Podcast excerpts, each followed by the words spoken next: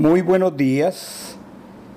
Empezamos una nueva semana y por lo tanto en nuestro modo de estudio de la Torah iniciamos una nueva porción de la escritura, palabra que en hebreo se denomina parachá. Esta semana estudiaremos Shemot, Éxodo capítulo 10, 1 a 13, 16. Esta paracha se denomina Bo. Entra. Vamos a comenzar el estudio leyendo Éxodo 10.1. Dice así la escritura. Hachén dijo a Moche, ve a Faraón, pues yo he hecho endurecer su corazón y el corazón de sus siervos para dar en medio de ellos estas señales mías. Como notamos, en hebreo dice Adonai el Moshe Bo el Paró. Adonai Hachem le dijo a Moshe, ve al faraón, entra hacia faraón. Y el resto del texto como lo leíamos en la versión, esta es la versión la Biblia textual dice, yo he hecho endurecer su corazón y el corazón de sus siervos. Vamos a revisar esta frase. Es una frase que se repite con mucha frecuencia porque yo he endurecido su corazón.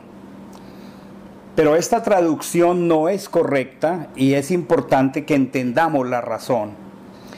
Y es bueno recordar algunos principios de sana interpretación de la escritura a partir del hebreo. Recordemos que la escritura fue escrita en hebreo, por hebreos y para hebreos. Y fue escrita con un pensamiento que es muy distinto al pensamiento occidental, el pensamiento hebreo, tal como lo expresábamos ayer tarde en el, en el servicio de la congregación. Y también necesitamos al interpretar la escritura respetar un principio que llamamos armonía teológica. ¿Por qué? Porque si el Señor es bueno, si Él es santo, si Él es perfecto, entonces, como dice la misma escritura, Él no puede tentar a nadie. También dice la escritura que de Él viene toda buena dádiva, que todo don perfecto desciende del Padre de las luces. Y es precisamente por no tener la oportunidad para algunos, pero hoy existe para todos, de ir a los textos en hebreo que leemos tal como las traducciones lo expresaron y se pierde muchas veces, entonces es armonía teológica. En esta porción hay tres verbos en hebreo que han traducido casi siempre Él endurece o Él endureció. Hay tres palabras en hebreo que son diferentes y vamos a revisarlas. La primera es hiksha, que significa dejar endurecido o mostrar la dureza de. La segunda palabra es hisak, que significa hacer la fuerza con el corazón del faraón. Y la tercera palabra es hizbadi, que viene de la raíz kaved, que significa pesado. Entonces, si pudiéramos entender esto y haber hecho la traducción correctamente, dice, yo dejaré pesado el corazón del faraón, debido a manifestar estas mis señales en medio de ellos. Esta primera frase está diciendo que Adonai iba a dejar en su pesadez al faraón. Aquí aparece entonces la palabra pesado, y se refiere a una persona intransigente que no se doblega. La escritura en hebreo dice ani ich batí. Esto es, dejaré en su pesadez el corazón de Faraón y el corazón de sus siervos. Es necesario aclarar una vez más esto porque Dios no endurece a nadie. Esto es muy importante. Faraón viene de una naturaleza dura, viene pesado. No es que Dios lo predestinó para ser pesado. Dios no lo está endureciendo, porque entonces estaríamos concluyendo que la maldad es de Dios hacia Faraón. Y entonces también concluiríamos que Faraón es un pobre e inocente ser humano al cual Dios lo puso en la condición de no querer entender ni obedecer, para luego matarlo por desobediente. ¿Ustedes creen que esto provendría de una persona justa, benigna? No. ¿Cómo es que él lo puso a desobedecer y luego lo mata?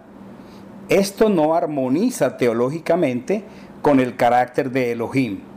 Esto suena bastante complicado porque implicaría que de Hachén saldría el mal, que de Hachén saldría la desobediencia. Esto nunca se puede decir. Recordemos más bien que toda la raza humana deriva de una realidad pecaminosa.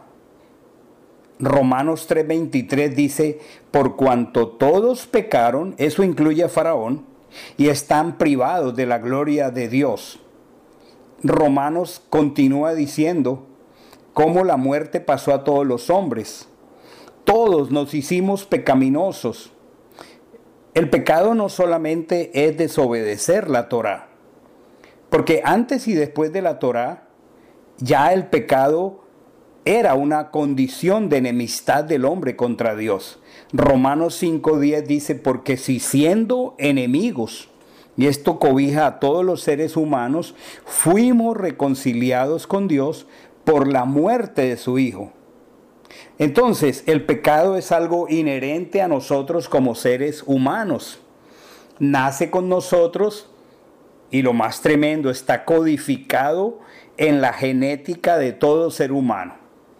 Es así de sencillo. Si el Mesías Yehoshua viniera hoy a la tierra, lo apedrearían por venir a denunciar la maldad, tal como ocurrió en el tiempo cuando él estuvo en la tierra. Para ese momento había una élite política y religiosa corrupta, nada diferente a hoy, y esa élite manipulaba con maldad. Y cuando se expuso a ellos lo que no les convenía, entonces ellos vieron que el Mesías era un problema, no podían dejarlo vivo no les convenía ver a personas como Lázaro resucitando y muchos convirtiéndose al Mesías. Entonces, tengamos mucho cuidado al decir que Dios endurece, porque no es coherente con su carácter. Tampoco podríamos decir que Dios puso a estos líderes políticos y religiosos, no. Él lo permitió. De ellos fluía por naturaleza lo que ellos son, porque ellos hacían parte de una sentencia y es que la humanidad por el pecado está perdida. En medio de todo esto es Dios soberanamente quien además de entre todos los destinados a perderse, como si fuéramos en una línea que va hacia la muerte, él decide salvar a unos. Es una decisión soberana de Él. Nosotros no podemos cuestionar por qué salva o por qué no salva a todos. Nosotros nacimos para la ira de Dios. Entonces necesitamos más bien comprender el carácter de la el carácter de Dios. Y esto sí armoniza teológicamente.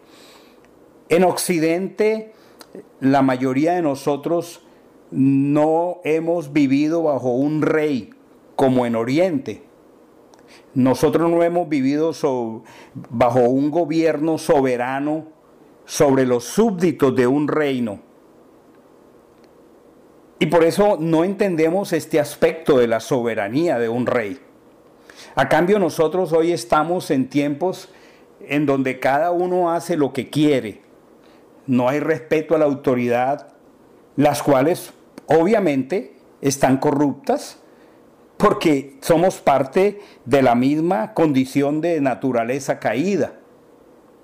Realmente es muy difícil para el ciudadano común y corriente ver que como conglomerado vamos hacia donde vamos. Y esto nos tiene que hacer reflexionar sobre la necesidad que tenemos de entender las decisiones soberanas de, de Dios. Todo aquel que no es salvo ahora mismo va directo al abismo. Por eso los que hemos sido salvos necesitamos valorar la gracia de Dios que nos fue otorgada, como dice la palabra, y esta frase es preciosa, por el puro afecto de su voluntad. Así consta en el Evangelio en Efesios 1 del 5 al 12, lo voy a leer. Dice, en amor, habiéndonos predestinado para ser adoptados hijos suyos por medio de Yehoshua Hamachia, según el puro afecto de su voluntad. Es notoria esta palabra. Bueno, continúa diciendo el Evangelio para alabanza de la gloria de su gracia, con la cual nos hizo aceptos en el amado. Este es un milagro. Él nos hizo aceptos en Él mismo. El amado es un nombre precioso que en hebreo significa el Mesías. Y entonces necesitamos entender que si tenemos esa seguridad de salvación, fue por el puro afecto de su voluntad, no por obra ninguna que nosotros hayamos hecho, porque no hay mérito de nuestra parte. Tampoco podríamos concluir que Dios hizo a unos buenos y a otros malos, que primero hizo a los buenos y luego a los malos, porque Él es soberanamente bueno. A cambio, si entendemos por la misma escritura que a los más viles y menospreciados del mundo los escogió para avergonzar a aquellos que se están perdiendo Primero de Corintios 1, 27 al 29 dice que lo necio del mundo escogió Dios para avergonzar a los sabios. Y lo débil del mundo escogió Dios para avergonzar a lo fuerte. Y lo vil del mundo y lo menospreciado escogió Dios y lo que no es Está hablando en términos de salvación, para deshacer lo que es. Y esta palabra final es maravillosa para que tomemos nota de ella, a fin de que nadie se jacte en su presencia. Haciendo uso de la imaginación, pensemos, todo el mundo está cayendo por un precipicio, vamos irremediablemente hacia, hacia la muerte vamos descendiendo, no podemos hacer nada para no seguir cayendo. Y Él soberanamente dice, te voy a salvar. Él interviene, corta el juicio que está pesando sobre ti y te salva. ¿Por qué no lo hace con el resto? No sabemos. Y tampoco lo vamos a cuestionar. Entonces, Elohim conoce en su propia estructura justa y de vida cómo operan las cosas y soberanamente toma decisiones. Hay muchas expresiones bíblicas donde Dios actúa o se presenta como de una manera binaria. Por ejemplo, expresa uno será tomado y el otro será dejado. Eso es Él, es su soberanía. Pero nosotros no podemos hacer los cálculos de quiénes serán tomados y quiénes serán dejados. Nosotros no podríamos pensar ligeramente y decir, bueno, la mitad de la humanidad o un tercio de la humanidad se va a perder. Porque ninguno de nosotros con nuestra mente finita y limitada sabe con precisión cómo va a ser, qué cantidad de seres se van a perder. Y, involucraríamos nuestra mente lógica para sacar cálculos y para indicar algo que es derecho soberano de Dios. Ninguno de nosotros podemos cuestionar estos aspectos. El apóstol Pablo dice, ¿quién podrá conocer las profundidades de la mente de Dios? A cambio, si tenemos en el Evangelio parábolas donde Yehoshua expresa la gracia de Dios ante la condición del que está lejano y apartado. Por ejemplo, conocemos en Lucas capítulo 15 tres parábolas. Una de ellas es la parábola de la moneda perdida. ¿Y quién se alegró con que la moneda perdida fuera hallada? El que la encontró. No es la moneda la que se puede alegrar de ser hallada. Fue una acción soberana del que fue a buscarla. También tenemos la parábola de la oveja perdida. ¿Quién se alegra? El pastor, el pastor que se devuelve y la busca porque la oveja tomó su camino, se perdió y ni siquiera sabe que está perdida. Y el culmen de estas tres parábolas, la famosísima parábola del hijo pródigo, ¿quién llegó con mentalidad de esclavo a la casa porque se había ido tan lejos ¿Y quién lo, lo siguió viendo como hijo y no como esclavo? El padre. ¿Quién se alegró de verlo? El padre, porque este hijo había perdido tanto su identidad que llegó dispuesto a ser esclavo. Él venía de comer con los cerdos. Al menos como esclavo pensó comería dignamente, pero el padre lo recibió como hijo y lo restauró como hijo. Entonces, es triste cómo la humanidad, lejos de la palabra de Dios, defiende la libertad mal entendida. Y entonces, lejos de los principios de Dios, ese, ese celo tan mal entendido por la libertad, eso fue lo que estuvo en la mente del hijo pródigo y ese celo por la libertad de, de, los principios, de los mandamientos, lo llevó a vivir como y a comer con los cerdos, a vivir como los cerdos. Tristemente es, una, es un símil, es una figura literaria de cómo la humanidad está cayendo en su degradación, buscando libertad, Muchos terminan viviendo como esclavos, comiendo y viviendo indignamente como cerdos. Entonces, para concluir este primer día de la paracha, tengamos bien claro que Dios no estaba endureciendo el corazón de Faraón, simplemente lo estaba dejando como lo encontró y como estaba. ¿Para qué?